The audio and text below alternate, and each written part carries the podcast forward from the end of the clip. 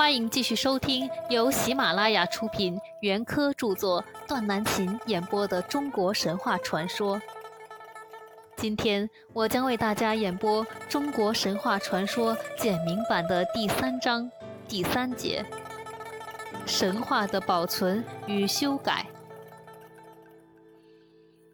不幸中的幸事，神话的片段还有赖诗人和哲学家。这两种人来加以保存，可是他们保存神话，其目的原不在于神话的本身。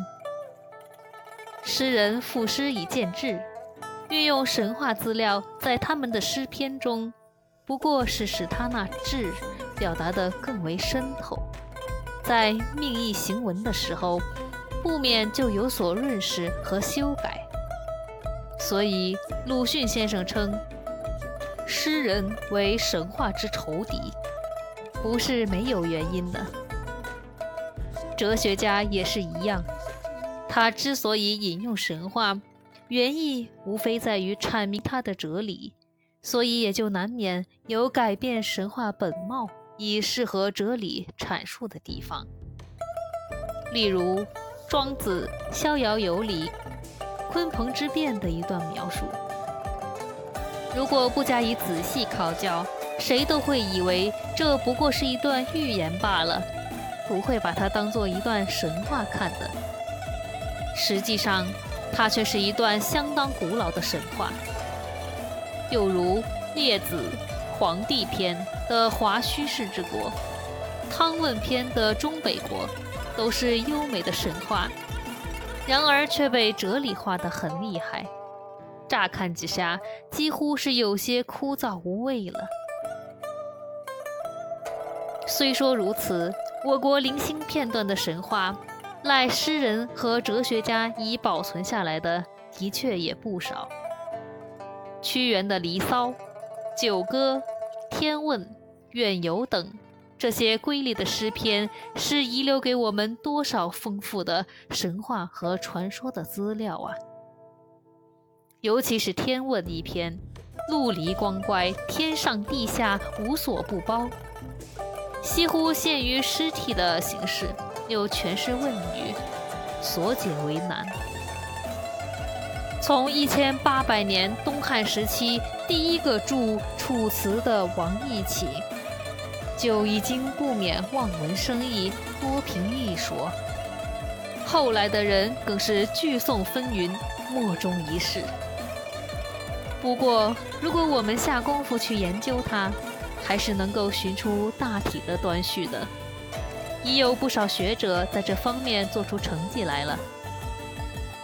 哲学家保存的神话传说，除了不与怪力乱神的孔老夫子及其门人弟子所记的《论语》里实在找不出什么以外，其他如墨子、庄子、韩非子、吕氏春秋。《淮南子》《列子》里都可以找出不少，就连《孟子》和《荀子》里也可以找出一些古代传说的片段。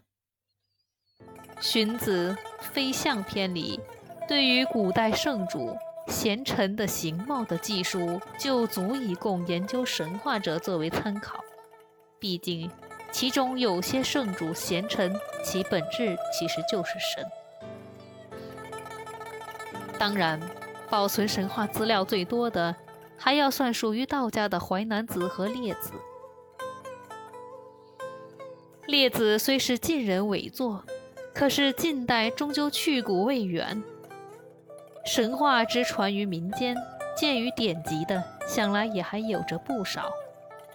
这就是《列子》所采录已入书的，修改可能有之，臆造则恐未必。因为作伪书者也还是想取信于时人，如果臆造，哪能使人完全相信呢？所以，我们还是应该相信《列子》里的神话资料，仍是相当有价值的。至于神话转作历史，现在我们也要替历史学家说几句公道话。从消极的方面看，神话转作历史。自然是神话的一种损失。